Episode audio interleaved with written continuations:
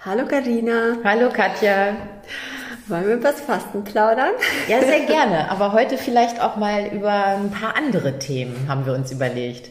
Ja, das stimmt. Wir sitzen gerade bei Karina in Berlin in der Wohnung und hatten schon ein paar Stunden hinter uns. Äh, wir haben gegessen, dann haben wir Instagram und unsere jeweiligen Accounts durchgesprochen, was wir für ein Thema haben und was wir dieses Jahr vorhaben und so richtig äh, tiefgehend schon uns damit auseinandergesetzt.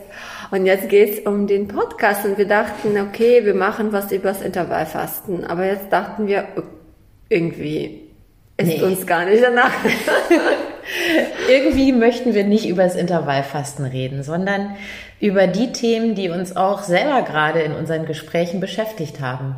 Ja. Und äh, das ist zum einen, wie nehmen wir unseren Körper an? Also wie fühlen wir uns in unserem Körper? Fühlen wir uns wohl in unserem Körper? Und wie hat sich das vielleicht auch äh, mit den Jahren ein Stück weit verändert? Ja. Und das andere ist, welche Beziehung haben wir zum Essen? Hm. Wie hat sich unsere Beziehung zum Essen verändert? Und das eine geht ja vielleicht auch Hand in Hand mit dem anderen. Ja, ja, und da können wir vielleicht direkt ähm, anfangen mit dem äh, mit der ersten Wahrnehmung. Also ich muss sagen, bei mir war das in der Pubertät, dass ich das Thema Ernährung überhaupt wahrgenommen habe, aber als, als ein Thema, als ein relevantes Thema. Ähm, davor war ich ein Kind und habe das gegessen, was auf den Tisch kam und hatte überhaupt gar keine Gedanken zu meinem Körper oder dass das Essen meinen Körper, Körperwahrnehmung irgendwie beeinflussen könnte. Mhm. Und mit der Pubertät hat sich das ähm, von Grund auf geändert. Was gab's denn bei euch zu essen? Also wie hast mhm. du dich als Kind und als Teenager, wie hast du dich da ernährt? Also ich komme ja aus Kasachstan. Ich bin in Kasachstan geboren. Das ist ein Land, das zu der äh, ehemaligen UdSSR gehört hat. Wir haben Russisch gesprochen. Mein Vater ist Russe, meine Mutter ist eine Wolgadeutsche. Ähm, und ähm, wir, ich habe noch mal als Kind so dieses sowjetische richtig mitgekriegt, ne? Dieses, diese Knappheit es gibt noch nicht alles, man muss sich anstellen, um einen Liter Milch zu bekommen morgen früh und wenn man es nicht geschafft hat, hat man eben keine Milch gehabt und so weiter. Das hat sich natürlich mit den Jahren verändert, aber dennoch ist das etwas, woran ich mich sehr, sehr gut erinnern kann. Und äh, ich glaube, das hat mich auch sehr beeinflusst. Nicht, weil ich es selbst erlebt habe, sondern weil eben meine Eltern das erlebt haben und das an mich weitergegeben haben. Dieses Gefühl, dass mh, mm, man lieber zu viel isst als zu wenig, weil es könnte mal äh, ja wieder wegfallen. Mhm. Und ähm, dann kam die andere Zeit, nämlich die, der Einfluss der Industrieländer.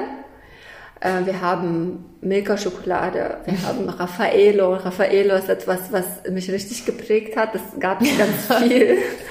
Also all diese Snickers, äh, Riegel und sowas.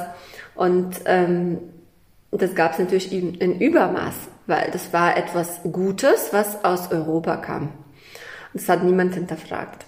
Und ich glaube, das Einzige, was mich so gerettet hat, was mir so ein bisschen ein, ein Gefühl von Natürlichkeit gegeben hat, ist die Dacia meiner Großeltern gewesen, wo ich im, im Sommer immer dabei war und mitgekriegt habe, wie meine Großeltern sich wirklich abgearbeitet haben in dieser Dacia, um eine Vielfalt an Obst und Gemüse zu pflanzen, zu ernten, zu pflegen und so weiter. Und ich habe da mitgemacht und ich habe wirklich von jeder Sorte probiert und mir hat alles geschmeckt. Und mein, mm, mm, diese, diese, diese die Wertschätzung für diese Lebensmittel auch zu bekommen. Und ich muss ganz ehrlich sagen, dass wenn man ein Lebensmittel benennen soll, was einen so an die Kindheit erinnert, ist das bei mir Dill. Dill? Dill. Wie kommt das denn? Dill war. Gab's Gurkensalat mit Dill oder, oder? Nein, es gab nur Dill. Also nur ich bin Dill. auf die Dacia gekommen, durch das Tor rein und dann gab's von diesem Tor bis zum Häuschen ganz hinten ein Weg. Mhm. Und rechts und links wuchs alles mögliche. Also meine Großeltern haben jeden Millimeter dieser Dacia genutzt, um irgendwas dort anzubauen. Also wir hatten von Kartoffeln, Erdbeeren, Erbsen, Äpfel, wir hatten alles dabei. Also wirklich alles. Und Dill wuchs eben am Wegesrand. Und als ich reinkam, habe ich direkt, direkt diesen Dill gepflückt und gegessen. Und das war so, das ist so, weil also Dill ist für mich Kindheit. Und ich meine, das könnte ja schlimmer sein, oder? Ja, absolut. Vor allen Dingen ist es auch noch gesund. Ist doch toll. Ja, also, ja, Dill ist etwas Wunderbares. Wie war es bei dir, Karina? Ach, ich habe, ähm, ich war als Kind sehr dünn. Also ich war äh, nie so, dass ich Gefahr lief oder irgendwie pummelig zu werden. Deswegen mhm. war, hatte ich nie das Gefühl, äh, darauf aufpassen zu müssen, bis ich eben Teenager wurde, ähm, was ich esse. Bei uns zu Hause, meine Oma, wir sind ein Drei-Generationen-Haus gewesen, also meine Schwestern und ich, meine Eltern und meine Oma, wir haben in einem Haus äh, zusammen gewohnt und meine Oma hat immer für uns gekocht für die ganze Familie. Meine Mutter war immer berufstätig, mein Papa natürlich auch und dementsprechend war meine Oma zu Hause und wenn wir aus der Schule kamen und meine Eltern von der Arbeit kamen, hatte immer meine Oma gekocht. Und so war eben auch die Küche, die wir zu Hause hatten. Also das mhm. war im besten Sinne, aber auch nicht mehr und nicht weniger so alte deutsche Hausmannskost.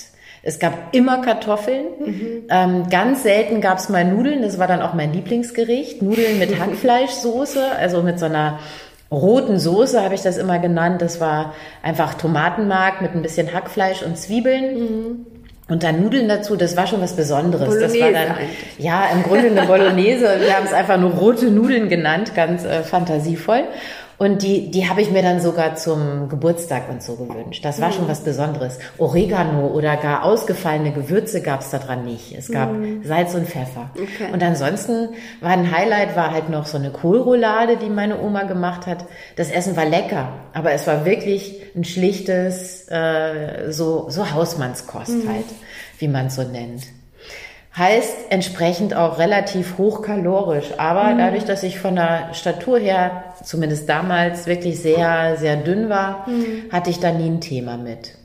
Ja, das war bei mir ähnlich. Ich war auch sehr, sehr dünn und sehr groß. Mhm. Schlagsig, würde ich sogar sagen. Mhm. Ähm, und ähm, meine Mutter hatte, glaube ich, sogar Sorgen gehabt, ja. mich irgendwie satt zu bekommen. Ich war aber nie so wählerisch. Ich war nicht von die, eines von diesen Kindern, wie zum Beispiel meine Kinder das sind, äh, die da sich weigern, irgendwas zu probieren. Ich habe alles gegessen. Ich auch, ich auch. Ich habe wirklich alles ja. gegessen. Ich glaube, es gab nur sowas wie äh, so, ein, so ein Bohneneintopf oder so, wo ich mal gesagt habe, nee, das mag ich nicht so gerne. Mhm. Aber selbst Leber oder ja. Herz und Nieren und ja, heute, wo ja. ich ja fast vegan lebe, kann ich mir das überhaupt nicht mehr vorstellen. Aber ich habe sogar Blutwurst, ich habe alles gegessen, auch als Kind schon, ja. Also ich muss sagen, zu Fleisch eine ganz besondere Beziehung natürlich, weil in den kalten Regionen dort wurde Fleisch sehr viel verarbeitet und gegessen ganz anders als heute wurde das ganze Tier äh, gegessen mhm. und äh, unser zum Beispiel unsere Groß also der Bruder meines Großvaters hatte einen Hof äh, auf dem Land und hatte Ziegen und äh, verschiedene Tiere und hat eben geschlachtet und uns eingeladen und es gab alles. Und ich muss sagen, ich bin, ich esse kein Fleisch seit acht Jahren nicht mehr, aber ich habe es geliebt. Mhm. Also Innereien, Eintöpfe, ähm, Leber, Darm, gefüllt als Wurst, ähm, Herzen, Nieren, alles Mögliche, äh, Magen. Mhm. Das habe ich alles geliebt. Und ich kann mich noch an diesen Geschmack erinnern und ich muss sagen, es ist nicht so, dass ich mich davor ekle, sondern ich finde es das das ist lecker. Ja. Also bis heute, also wenn ich jetzt an diese Leber in Tomatensauce denke, läuft mir das Wasser im Mund zusammen. Ehrlich? Ja, doch. Also auch Würstchen. Ne? Ähm, ich kann das ein bisschen nachvollziehen. Ich komme aus einer Familie von Jägern. Also mein Papa hat einen Jagdschein, sogar meine Mutter mhm. hat einen Jagdschein äh, gehabt, hat sie jetzt schon lange nicht mehr äh, gelöst, nennt man das. Aber sie hatte auch einen Jagdschein, meine Schwestern, meine Schwager. Äh, die ganze Familie jagt, außer meine Oma und ich. Und das heißt, wir haben auch immer sehr viel Fleisch, gutes Wildfleisch gegessen und bis heute denke ich, wenn schon Fleisch, dann wild, weil die mhm. Tiere haben einfach in der Natur gelebt. Ja. Ähm, die haben ein schönes Leben gehabt, die sind im besten Fall einmal getroffen und tot umgefallen. Und ja. da habe ich aus ethischen Gründen auch irgendwie gar kein Thema mit. Mhm. Das finde ich auch bis heute nicht eklig. Wo es mir schon so geht, ist mit, äh, da, da kann ich meinen Kopf einfach nicht von meinem Geschmack trennen und von meinem Empfinden trennen wenn es mal so ein richtiges Massentierhaltungsbilligfleisch mhm. ist, da habe ich das Gefühl, das riecht auch nicht gut. Also da, mhm. das fehlt mir auch überhaupt nicht. Ja, das ist bei mir bei Hühnchen so. Alle Art Hühnchen, ja. egal ob es Bio oder ich habe das Gefühl, Hühnchen, wenn es Hühnchen ist, ist es einfach nur widerlich. Ich weiß auch nicht warum. Ja, da verbinde ich auch nichts Gutes damit. Und ich glaube, die meisten, äh, meiste Hühnchenhaltung ist auch ja. wirklich nichts, was man äh, unbedingt auf dem Teller haben möchte. Ja, ja, ähm, also Fleischthema so ein äh, eigenes Thema. Trotzdem, also aus der Kindheit kann ich nur sagen, habe ich Gott sei Dank diesen ursprüngliche ursprüngliche Form von Ernährung mitbekommen, dass wir in den Wald gefahren sind im Herbst und Pilze gesammelt haben und dann gab es ein Lagerfeuer und eine Pilzsuppe wurde gekocht und es gab super viele Freunde, die zusammenkamen. Oder wir hatten, äh, mein Vater ist ja dann in irgendeine Region in Kasachstan gefahren und hat einen Laster mitgenommen mit so einem, wie so ein Jeep mit so einem, hinten mit so einer Ladefläche und hat Melonen so mitgebracht. So. Ja, so ein Pickup ja. geliehen und hat Melonen mitgebracht. Ne? Also in Kasachstan wachsen ja die besten Melonen, Wassermelonen. Und wir hatten dann, der hat das dann auf dem Balkon ausgeladen und der war bis ich bin auf diesen Balkon gekommen und die Melonen lagen bis meinem Hals so hoch. Ne? Und ich konnte eine Melone nehmen. Wir haben sie immer so in zwei geteilt und mit dem Löffel gelöffelt. Ja, schön, lecker. Und diese Melonen waren halt auch ganz anders als hier. Die waren zuckersüß und mhm. dunkelrot. Toll. Also solche Sachen sind mir natürlich sehr gut bekommen als Kind und ich glaube, ich habe davon sehr profitiert, dass es äh, meine Oma gab mit dem Garten, mein Vater, der dann sich die Mühe gegeben hat, eben rauszufahren, um uns solche Sachen zu besorgen. Und wir haben zum Beispiel auch, meine Eltern haben Wein selbst gemacht mhm. aus wilden, Heil, äh, wilden ähm, Johannisbeeren. Mhm. Mm, es stand in meinem Zimmer offen. Ich glaube, mm, ich weiß nicht, wie das ist, aber es stand immer so ein riesen Ding, so ein Glaskrug, ich weiß nicht, so eine riesen Flasche mit 100 Liter drin oder so, mhm. Wein. Rotwein. Ja, aber ansonsten, als diese, äh, meine Mutter war, wir hatten ja irgendwann mal vorgehabt, nach Deutschland zu gehen und meine Mutter mh, hm, hat sehr kokettiert mit dieser westlichen Ernährung. Sie wollte dann irgendwann mal nichts mehr von diesen sowjetischen Ursprungsernährung wissen, sondern mhm. der hat dann angefangen, statt äh, normalen Sauerteigbrot, was es überall ganz billig gab, Baguette zu kaufen oder also alles, was europäische Namen hat, nach Raffaello, wie gesagt, oder ähm, also es gab bei uns nichts mehr Normales, sondern nur die westlichen Süßigkeiten und das hat, äh, glaube ich, ähm, ziemlich meine Ernährung oder meinen Zustand, den körperlichen, naja, versaut. Mhm. Ich hatte extreme, extreme Darmprobleme als Kind schon. Mhm. Äh, ich hatte mh, mm, ja, ich konnte nie so gut aufs Klo gehen als Kind schon. Und das hat alles sehr, sehr lang gedauert im Darm bei mir. Mhm. Und damit habe ich dann super viele Jahre, wenn ich nicht sagen würde Jahrzehnte, zu kämpfen gehabt. Und führst du das auf diese, äh, diesen Bruch in der Ernährung zurück oder glaubst du, dass das auch äh, emotionale Gründe hat? Oder ist eine Mischung hm. aus beiden? Ja, das ist eine gute Frage. Ich glaube, das ist beides. Hm, Ernährung, ja, also viel Zucker irgendwann mal, viel Fleisch, viele äh, tierische Produkte, mhm. viel Weizen und sehr wenig Flüssigkeit. Ich habe, mhm. ähm, das muss man auch erklären, wir hatten kein sauberes Wasser aus der Leitung und wir hatten kein Flaschenwasser zu kaufen. Das heißt, meine Mutter musste das Wasser aus der Leitung abkochen. Es war sehr mühselig. Meine Mutter hat mit uns super geschimpft mhm. wenn wir zu viel getrunken haben. Sie hat immer gesagt, das, das war für sie einfach sehr Ach viel Gott, Arbeit mhm. und sie meinte, bitte trink nicht so viel. Ne? Und äh, so ist mein Bedürfnis nach Wasser immer mehr weniger geworden und irgendwann habe ich mir angewöhnt, sehr, sehr wenig zu trinken. Als ich nach Deutschland kam, war ich irgendwann mal bei der Ärzte, bei so einer Kontrolluntersuchung, also ich glaube, das war U12 oder so, da war ich äh, zwölf zwölf Jahre alt oder 13. Und die Ärztin hat mich gefragt, wie viel hast du, wie, trinkst du viel? Und ich sage, hm, keine Ahnung, ich weiß nicht, normal. Und sie so, was hast du denn heute getrunken? Und ich sagte zu ihr, es war nachmittags, ein Kaffee. Nein. ich hatte eine Tasse Kaffee. Ich habe Kaffee angefangen zu trinken, da war ich glaube ich sechs. So früh? Ja, meine Mutter fand Kaffee toll und die hatte keine Ahnung gehabt, was Koffein ist überhaupt. Und welche Wirkung das im Körper hat, natürlich ja. auch nicht. Ja. Wie hast du dich damals äh, körperlich empfunden? Fandest du dich schön? Ist Oder kannst du dich erinnern, überhaupt das erste Mal so wirklich über deinen äh, Körper nachgedacht zu haben? Ich hatte das ganz lange gar nicht. Ich hatte das das erste Mal mitten in der Pubertät, ich glaube später als alle anderen, ich denke mal so mit 15 oder so, dass ich das erste Mal so drüber nachgedacht habe. Ich habe irgendwann mal, ich kann mich auch gar nicht erinnern an so ein Bild im Spiegel von mir.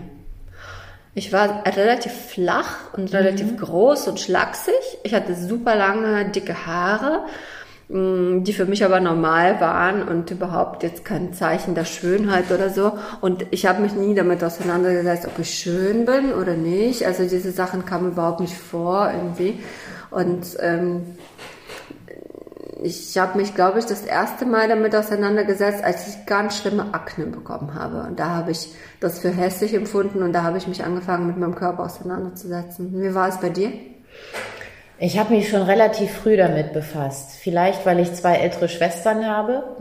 Also meine Mutter äh, legt gar nicht so Wert auf, auf ihr Äußeres. Also nicht, dass meine Mutter schlecht aussieht oder so oder sich nicht pflegt. Ganz im Gegenteil. Tut, natürlich tut sie das. Aber meine Mutter ist eine recht uneitle Person.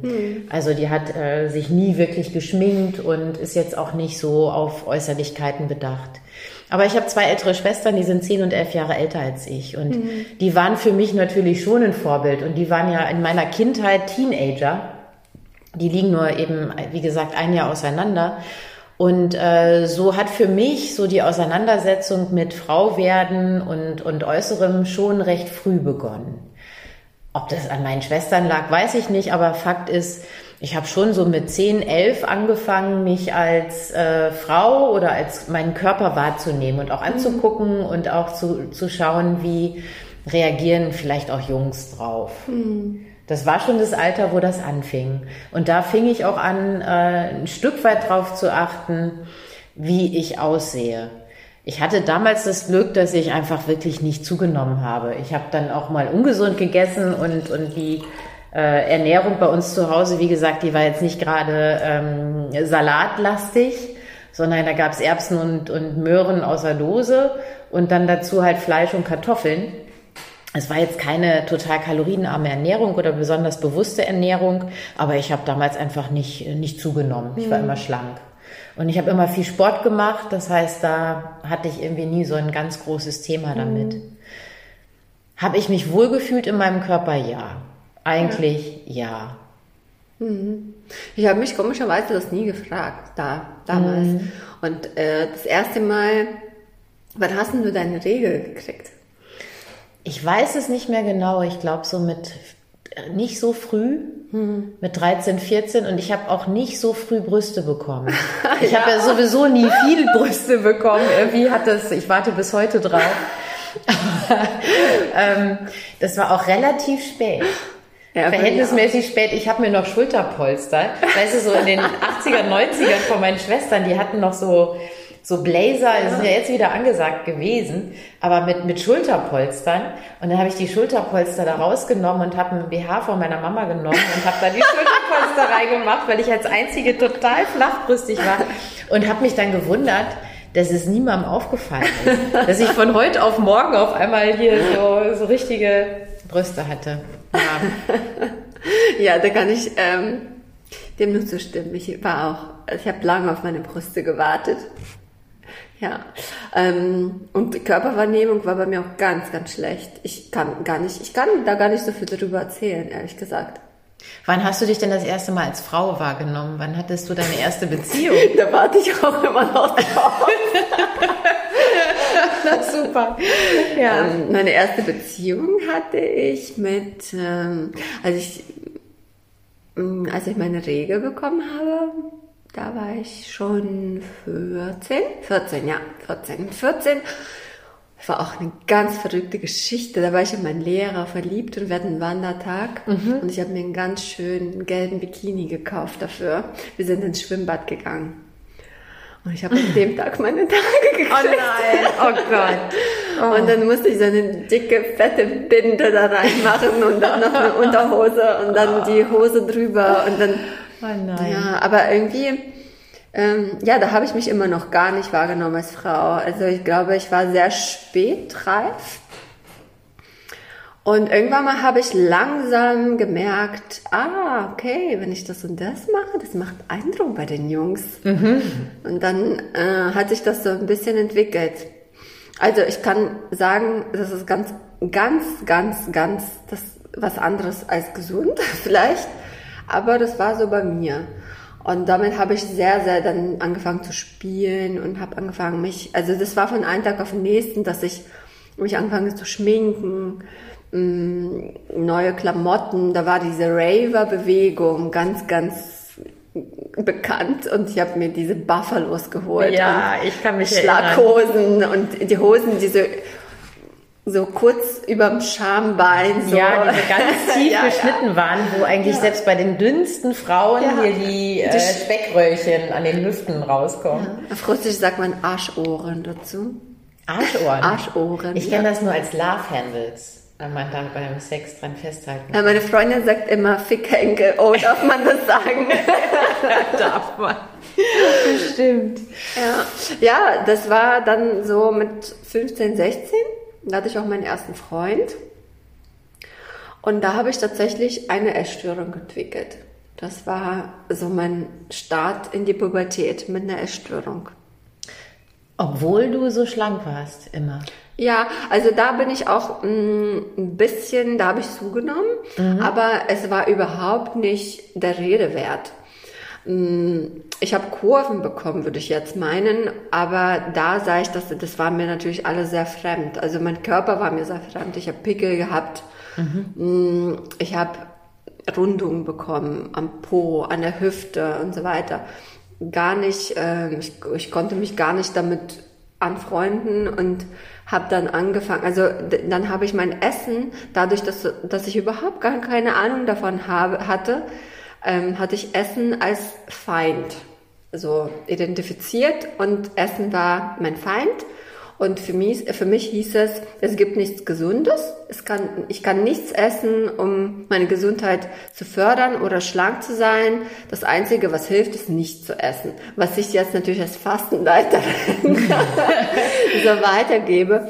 Aber es ist eben nicht ein bewusster Verzicht gewesen. Und Fasten in der Pubertät würde ich auch niemandem empfehlen. Auch ja, heute sehe nicht. ich genauso. Mhm. Ähm, ja. Wann hast du denn deinen Frieden dann mit dem Essen wieder gemacht? Und dann vermutlich auch mit deinem Körper? Das war gar nicht so schwer. Also mm, ich kann mich erinnern, wie meine Essstörung war. Ist, ich war nicht, also es war eine Mischung aus Magersucht und Sportsucht. Ich wünschte damals, ich hätte Bulimie. Ich wollte unbedingt Bulimie haben. oh aber ich, ich weiß, das ist ganz schrecklich. Ich bin froh, dass ich das nicht hatte, weil Bulimie ja. ist einer der schrecklichsten Krankheiten. Da kommt man sehr schwer raus. Aber damals war das mein Traum. Ich wollte unbedingt Bulimie haben, weil ich wusste, dass man so viel essen kann, wie man will und das eben dann wieder, los wieder loswerden. Mhm. Und das war für mich einfach so ein Traum, ne? zu essen, wie viel man will. Das, mhm. das habe ich mir nie erlaubt. Ähm, aber ich konnte mich nicht übergeben. Ich konnte mich nicht dazu zwingen. Ich saß so oft vom Klo du und kannst ich ja fast dankbar das, sein ja. dafür, dass du das ja. nicht konntest. Ja. Ich bin sehr dankbar dafür. Ja. Ich konnte mich nicht überwinden. Ich hatte so eine große Angst vor diese, von diesen von diesem Prozess des Übergebens, dass ich es nicht gemacht habe. Und äh, ich bin sehr, sehr froh auch darüber, dass ich die Kraft gefunden habe, mich an eine Psychologin zu wenden. Ich von aus mir heraus. Meine Eltern. Super, das ist ja, toll. Also ich weiß gar nicht, wie ich dazu gekommen bin. So, so stark, also ich finde es sehr stark. Ja, ja. Damals habe ich es gar nicht so gesehen, aber ich konnte mit meinen Eltern nicht drüber reden und da habe ich mir eine Therapeutin gefunden, die, ich würde sie nicht besonders gut bezeichnen. Also die war jetzt nicht so besonders äh, hilfreich, aber sie konnte, sie war einfach da, ich konnte mit ihr sprechen und das hat mir die Essstörung, also ich habe die sehr schnell losgeworden und ähm, ja. Hat das war ja dann wahrscheinlich einige Jahre Zeit dazwischen. Mhm. Irgendwann hast du zum Fasten gefunden. Hat äh, Fasten oder die Fastenerfahrungen haben dir dazu beigetragen, dass du ein anderes Gefühl für deinen Körper bekommen hast? Das erste Fasten war, ich glaube, da war ich 19, kurz bevor, ich bin ja sehr, sehr früh schwanger geworden mit 20 und davor habe ich gefastet das erste Mal und das war tatsächlich nur, um Gewicht zu verlieren. Das war total unbewusst und das war auch eine Zumutung, habe ich, glaube ich, irgendwo im Podcast auch mal erzählt. Ja. Ähm, überhaupt nicht bewusst. Nee, da war für mich Fasten noch überhaupt kein Instrument für irgendwas. Ich war auch so weit entfernt von mir selbst, das war noch sehr früh. Und späterhin? Jetzt? Wie empfindest du es jetzt? Also ich habe immer das Gefühl, oder für mich ist es schon so, dass ich, äh, wenn ich faste, ein gutes eigenes Körpergefühl wieder entwickle und auch ein Selbstvertrauen ein Stück weit entwickle und merke, ich brauche jetzt kein Essen oder ich brauche kein, äh, keine Suchtstoffe oder Abhängigkeiten von irgendwelchen Stoffen, um ähm, mich gut zu fühlen. Nicht, weil ich dann dünner werde, sondern weil ich einfach klarer werde und unabhängiger werde in der mhm. Zeit. Ja, sehe ich genauso. Also Fasten hat für mich jetzt gerade überhaupt nichts mit Abnehmen zu tun mehr. Mhm. Ähm, also ja, ich gucke mich manchmal schon im Spiegel und denke so, naja, also jetzt könnte Winter, hm, der Sommerbody, was kann ich machen? Aber der ist bei mir eher so Sport. Ähm, ich würde niemals fasten selbst, um abzunehmen. Einfach so rein plump. Mm, und Fasten irgendwann mal, nachdem ich schon meinen ersten Sohn hatte, ist so eine Reflexion geworden. Also ich finde Fasten einfach so faszinierend, wenn man das bewusst macht, also wirklich bewusst. Deswegen würde ich, glaube ich, nicht wirklich mit Mädchen das machen. Also wenn jemand zu mir kommen würde unter 20 und ich würde merken, dass es eher so motiviert durch irgendeine Essstörung oder durch, ähm, naja, so ein Abnehmwahn, würde ich das, glaube ich, gar nicht mitmachen. Weil ich glaube, da kann man das auch gar nicht beurteilen und sehen, wie wertvoll das Fasten ist. Aber ähm, jetzt inzwischen sehe ich das Fasten als eben das mm, effektivste Mittel, um sich selber, selber näher zu kommen ne? und auch zu, zu, zu, zu merken, wie stehe ich zu allen möglichen Sachen in meinem Leben. Es kann Ernährung sein, also wie oft führe ich meine Hand zum Mund, wenn ich faste, ja, da, also wie krass behandle ich mich wie ein Mülleimer. Mhm. Ne? Also das habe ich ganz, eigentlich bei jeder Fastenkur, dass ich das merke. Und dann ähm, wie extrem das Essen mich von Dingen ablenkt, die ich eigentlich gerne machen würde. Ja, einmal davon ablenkt, aber auch ablenkt von den Dingen, die einem nicht gerade gut tun. Ja. Ne? Also wie man dadurch kompensiert durch das Essen. Ja. Das finde ich auch. Also die Erfahrung mache ich auch beim Fasten. Und vor allen Dingen, sagte ich ja eben schon, dieses Gefühl, ich brauche nichts von außen. Ich habe alles in mir selber. Mhm. Und ich habe ganz viel Kraft in mir selber. Ja. Das, das tut auch jedes Mal sehr gut. Ja.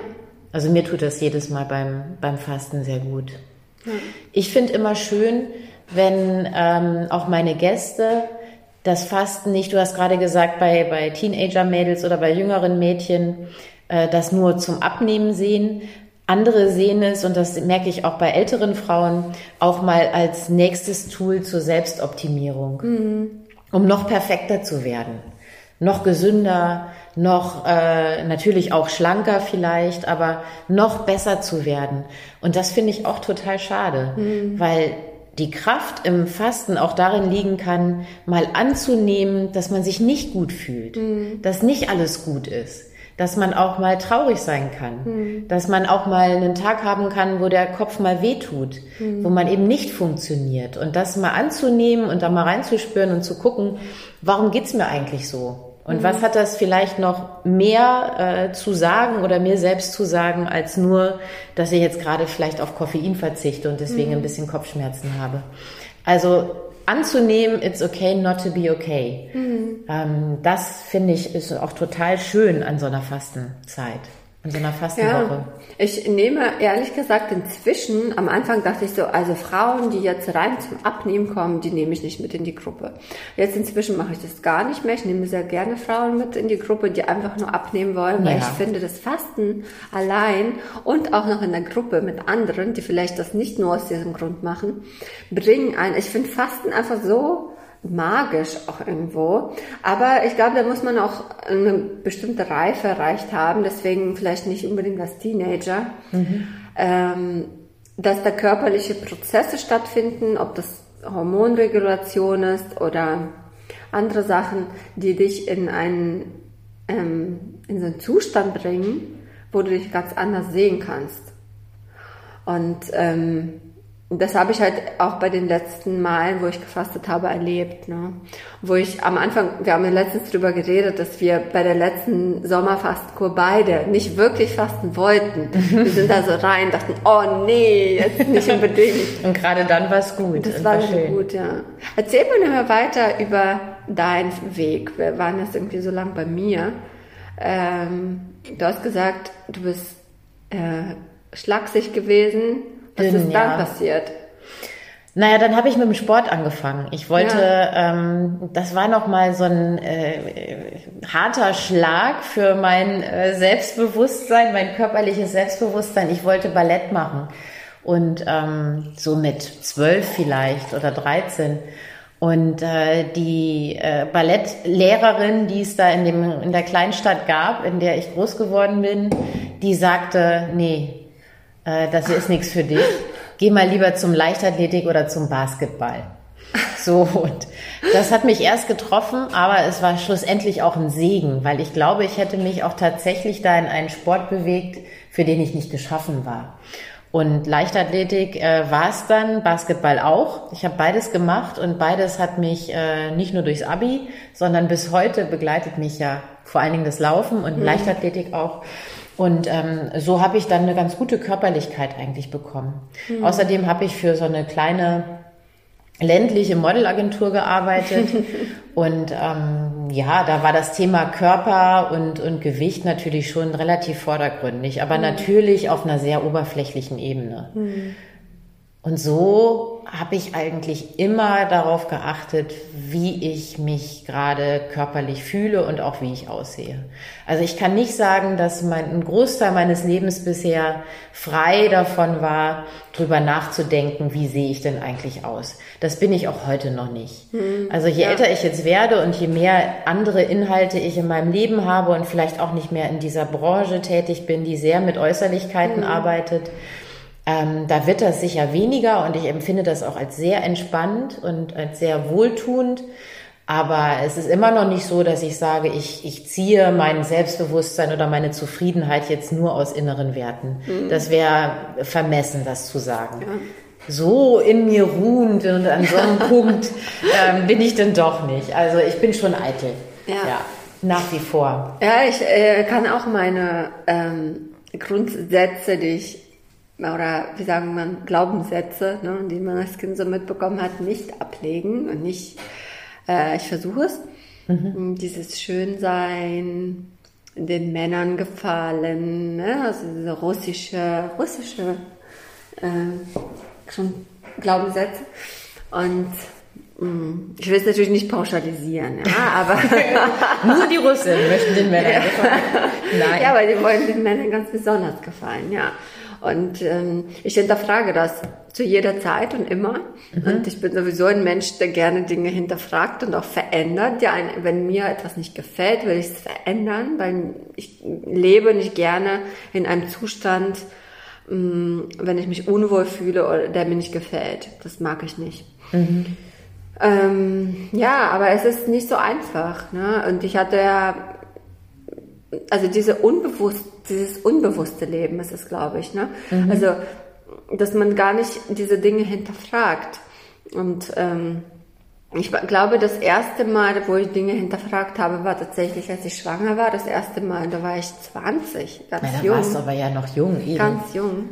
Ja. Und ähm, ja, da habe ich das erste Mal die Dinge hinterfragt. Und ich glaube, so meine 20er waren, ich bin ja jetzt 34, ähm, vier Jahre aus den 20ern raus. ja, Katja. Und ähm, die ganzen 20er waren davon geprägt, eben ähm, von diesem Achtsamkeit, Achtsamkeit, achtsam mit sich. Und obwohl ich das Wort Achtsamkeit gar nicht wusste, wollte ich trotzdem irgendwie da, also das, das hat mich schon immer, da, da bin ich auch sehr stolz drauf, kann ich jetzt auch sagen, dass ich jemand bin, der nicht akzeptiert, in einer Situation zu leben, die einem nicht gefällt. Mhm. Das war ja mit der Essstörung schon so, das hat mich so belastet. Ich dachte, das kann nicht sein, dass das Essen so Und dann bist du selbst hat. da rausgekommen. Ja. Und ich wusste schon immer, dass ich mich auch auf niemanden verlassen kann. Mhm. Weil ich da nicht solche festen, innigen Beziehungen hatte zum, in der Familie. Naja. Ähm, also ich habe wenig Achtsamkeit meinem Körper gegenüber walten lassen, ja. eigentlich bis fast vor einem Jahr, würde ich sagen. Mhm. Also ich habe zwar oft gesund äh, mich ernährt, ich habe aber auch ziemlich viele Extreme gewählt, also dass ich von, von einem Ernährungsextrem ins andere ähm, gestürzt bin, also dann wirklich gar keine, äh, fast gar keine Kohlenhydrate mehr, außer ein bisschen Gemüse ähm, oder gar keinen Zucker mehr oder gar keine Proteine oder nur noch Proteine. Also ich habe es immer so ein bisschen in die Extreme getrieben. Ich habe äh, definitiv zu viel Alkohol getrunken. Ich habe äh, sehr, sehr viele Zigaretten irgendwie geraucht in meinem Leben, obwohl ich mich immer wieder als Nichtraucherin äh, gesehen habe. Aber ich habe dann doch immer wieder geraucht. Also, und dann habe ich trotzdem extrem viel Sport getrieben, wenig geschlafen, viel gearbeitet. Also so richtig achtsam bin ich mit meinem Körper nicht umgegangen. Das habe ich erst wirklich jetzt vor einem guten Jahr verändert. Mhm. Und das tut mir so gut. Ja, dass den Körper, Körper verausgabt, ne, auch irgendwo. Ja. Und bei mir, äh, durch die Erziehung war das genau andersrum. Also ich bin mit diesem Gedanken groß geworden, dass man seinen Körper schonen muss. Mhm. Dass man, obwohl meine Mutter im Olympiakader war in der UdSSR, sie war äh, Stabhochspringerin. Ach, das ist interessant. Und, ähm, aber sie hat es nur gemacht, eben weil das war der einzige Weg aus dem Dorf damals und irgendwie. Der, gab, der, der ging, der Weg aus dem Dorf führte mit dem Stab, mit dem Stab ja. über einen Zaun. quasi in der ja. Freiheit. Aber ähm, mir wurde, also das war quasi, ja, ich habe so hart äh, gearbeitet und jetzt musst du es nicht. Also für mich war immer, ich bin, bin, ich beneide das ein bisschen, dieses, ja, in diese, ja, ich war, ich war Leichtathlet, ich habe das gemacht und den Club besucht und den, das habe ich nie gemacht. Ich, mhm. ich durfte das entscheiden. Ich konnte als Kind sagen, das mag ich nicht und das habe ich nie gemacht. Ich habe nie Dinge durchgezogen. Und das ist mir jetzt gerade auch so ein bisschen vor die Füße gefallen bei der Selbstständigkeit, ne, weil ich einfach gemerkt habe, okay, ich bin auf mich allein gestellt und hier kann ich nicht äh, einfach sagen, ach nö, mag ich jetzt heute aber nicht mehr. Ne? Die Dinge müssen gemacht und erledigt werden und vor allem muss man sich ganz viele Dinge einfach, also man muss out of the box denken. Mhm. und ähm, ja, das ist auf jeden Fall mein Ziel für dieses Jahr, körperlich. Äh, ich merke, ich ertappe mich immer wieder dabei, dass ich mich schone, dass ich meinen Körper schone. Und der Körper ist nicht zum Schonen gedacht. Das ist es einfach nicht. Ich finde das so interessant, wie unterschiedlich wir immer wieder ja. sind oder wie unterschiedlich wir groß geworden sind. Ja. Weil es bei mir absolut genau das Gegenteil war. Es gab bei, meinen, bei mir zu Hause, also faul sein kriegt, wurde sofort sanktioniert, nicht mit großen Strafen, aber es wurde sofort sanktioniert mit irgendeinem Spruch. Hm. Ähm, bequem sein, die Zeit nicht nutzen. So ein Glaubenssatz bei uns war eher, verschwende doch nicht deine Zeit. Mhm. Es musste immer genutzt werden, äh, einfach mal gemütlich sein oder es mal sein lassen. Also bei mir ist es genau das Gegenteil. Mhm. Für mich wäre mal oder ist gut, das muss ich lernen, auch in diesem Jahr wieder noch mehr lernen, lass es doch mal gut sein. Mhm. Mach jetzt noch mal nichts, schon dich mal. Es mhm. ist okay, dich mal zu schonen und nicht gleich immer irgendwie den Körper zu fordern oder den Geist zu fordern oder irgendwas zu tun. Aber so richtig anders war es bei mir nicht, nur war das bei mir eine andere Ebene. Also bei mir war das eher so, äh, der Beispiel meine Mutter, die die ganze Zeit weitergemacht hat mit dem, also einkaufen gehen, sich um das mhm. Haushalt kümmern, also eher so um den Alltag kümmern. Das mache ich halt jetzt immer auch. Ne? Das, mm, das hat also eine nicht wirklich körperliche Ebene, aber eine Weitermachen, trotzdem Ebene. Und wir mhm. haben ja heute, bevor wir diesen Podcast aufgenommen haben, auch über Exzesse geredet. Ja. und da sind ja beide, du und ich, äh, anfällig für. Und ähm, ich muss sagen, diese Seite an mir fällt es fällt mir sehr schwer, die zu akzeptieren.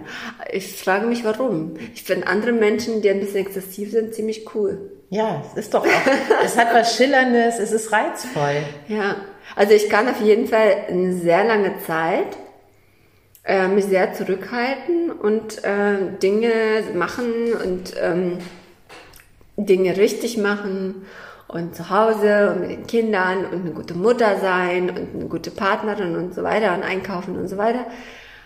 Aber ich kann genauso gut auch richtig ausrasten und ausflippen, was gerade sehr schwer ist. Fehlt mir auch sehr. Ja, ähm, ich muss mich erinnern an den Spruch von Andrea, das ist ja unser hm, wie sagt man das? Äh, er war Dozent. Bei, Dozent. Er war bei uns in den Fastenhappen mit dabei und er hat irgendwann mal gesagt, dieses ganze Quatsch von ganz gesund sein, ne, das vergesst ihr mal lieber. Das ist ganz wichtig, beides zu haben im Leben. Gesund sein, am besten ganz normal in der Woche gesund sein, ausgewogen sich ernähren und am Wochenende gibt's Exzess und am Wochenende gibt's Alkohol und am Wochenende gibt's Party, damit der Körper einfach alles kennt, was es so auf der Welt gibt. Und dass er damit lernt, äh, umgehen zu können. Und das ähm, hat mich irgendwie, war wie so eine Erlaubnis dafür. Ja, machst du das? Weil ähm, unser Leben ist ja sehr bestimmt durch, äh, durch gesunde Ernährung und bewusste Ernährung und Gesundheit und Krankheitsprävention. Ähm, isst du auch mal total gedankenlos? Einfach irgendwie drauf los, ganz egal was es ist, einfach weil es dir schmeckt? Oder hm. machst du das nicht? Äh, ja, also. Mh ja, tue ich schon. Also wir bestellen öfter mal irgendwo. Trotzdem sind das für mich ausgewählte Läden. Das sind für mich ausgewählte. Ich muss sagen, es fällt mir schwer, meinen Körper wie einen Mülleimer inzwischen zu behandeln, äh, was ich auch gut finde. Und ja, es gibt auch manchmal Pommes, es gibt auch manchmal Mayo, es gibt auch manchmal Pizza. Also Pizza gibt es sogar öfter. Und trotzdem lege ich Wert auf irgendwie Qualität. Mhm. Also ein guter Parmesankäse, gute Mozzarella, gute, hier, ich liebe ja diesen Burrata, diesen Käse aus Italien. Ja, also wobei ich sagen muss, dass ich von Milchprodukten wenig halte, aber wenn ich das habe, dann, mm, also dann mir, was Gutes. Genau. Mhm. Also für mich hat zum Beispiel überhaupt gar keinen Reiz, äh, bei McDonalds zu essen. Nee, ja. das, das ist für mich wirklich, also das wäre für mich wie so eine Vergewaltigung. Da bin ich schon inzwischen so weit, dass ich sagen kann, dass es für mich überhaupt nichts erstrebenswert ist oder irgendwas, wo ich denke, ich verzichte auf irgendwas, was ich eigentlich will. Das tue ich gar nicht. Mm. Ja, aber ich trinke gerade einen Wein, Karina, wie du siehst. Ja, ist doch schön. Das ist doch wundervoll. Karina trinkt einen alkoholfreien Wein und ich trinke einen richtigen Wein. Ja. Und das ist doch schön. Ja, also äh, Alkohol, äh, ich habe zum Beispiel auf Zigaretten verzichtet, komplett. Ähm, Hast du nie geraucht? Doch, ich habe sehr, sehr, also ich habe seit ich 15 bin bis eigentlich vor einem Jahr äh, regelmäßig geraucht, aber ich bin nie davon abhängig geworden. Mhm. Ich äh, konnte auch niemals zwei Zigaretten hintereinander rauchen, mir wurde sofort schlecht. Oh. Also mein Körper kann gut mit diesen Süchten umgehen. Ich kann zum Beispiel nie Drogen konsumieren, mir wird richtig, also mein Körper blockiert dann total. Und Ach, ich sehr hab, froh. Ja, ich bin sehr froh. Trotzdem habe ich immer mal eine geraucht und ähm, seit ich 15 bin, eben schon, naja, fast 20 Jahre, ne, würde ich sagen. Mhm. Und äh, jetzt gerade habe ich einfach entschieden, boah, das tut mir gar nicht gut. Also Rauchen ist etwas, was mich nur alt, hässlich, äh, aus, aufgedunsen, schlechte Haut, also alle, es ist, ich habe gar keinen Vorteil. Ich ähm, fühle mich auch nicht besser, wenn ich rauche. Warum mache ich das eigentlich? Und das habe ich jetzt sein gelassen. Aber ein Wein nicht. Und das werde ich auch, glaube ich, gar nicht. Muss ja auch nicht, wenn du das Gefühl Ja. hast, also dass du äh, auch kein, kein Typus bist, der da droht, in eine, in eine gewisse Abhängigkeit zu kommen. Ähm, aber zum Thema Exzesse, ich habe halt das Ende oft nie gefunden. Ja, Und ich glaube, ich habe so mein, äh, mein, äh, meine Menge an Alkohol für ein Leben habe ich durchaus schon konsumiert. Also irgendwie ist die Zeit für mich vorbei. Ja. Aber ich finde es zum Beispiel total schön. Also ich finde es immer noch nett, den Gedanken, ich finde ja überhaupt nichts Schlimmes dabei, äh, hin und wieder einen Wein zu trinken. Oder Ja. auch zwei oder drei. Also wenn man für sich selber sich damit wohlfühlt, ist es ja was, was Schönes. ja. Damit das Ganze hier jetzt nicht auch ein Exzess wird. Wir reden schon eine Dreiviertelstunde. Das war ein schönes Gespräch. Ja, total. Also, wir haben uns vorher irgendwie Gedanken gemacht, oh, was erzählen wir denn? Aber das ist jetzt echt schön geworden. Ich hoffe, ihr hattet auch äh, Freude daran, einfach uns mal zuzuhören, über, über diese Themen mal zu sprechen, ganz ehrlich zu sprechen und wir hören uns wieder in zwei Wochen. Ja, äh, wenn ihr uns besuchen wollt, auf unseren äh, Webseiten unsere Angebote euch angucken wollt äh, zum Thema Fasten, besucht mich gerne, Katja, auf www.frauwau.de und Carina unter www.sunnyside-fasten.de oder bei Instagram Carina Teutenberg unterstrich Sunnyside. Und Katja? Katja ist unterstrich Frau Wow unterstrich. Ja. Also, tschüss! Tschüss, ihr Lieben.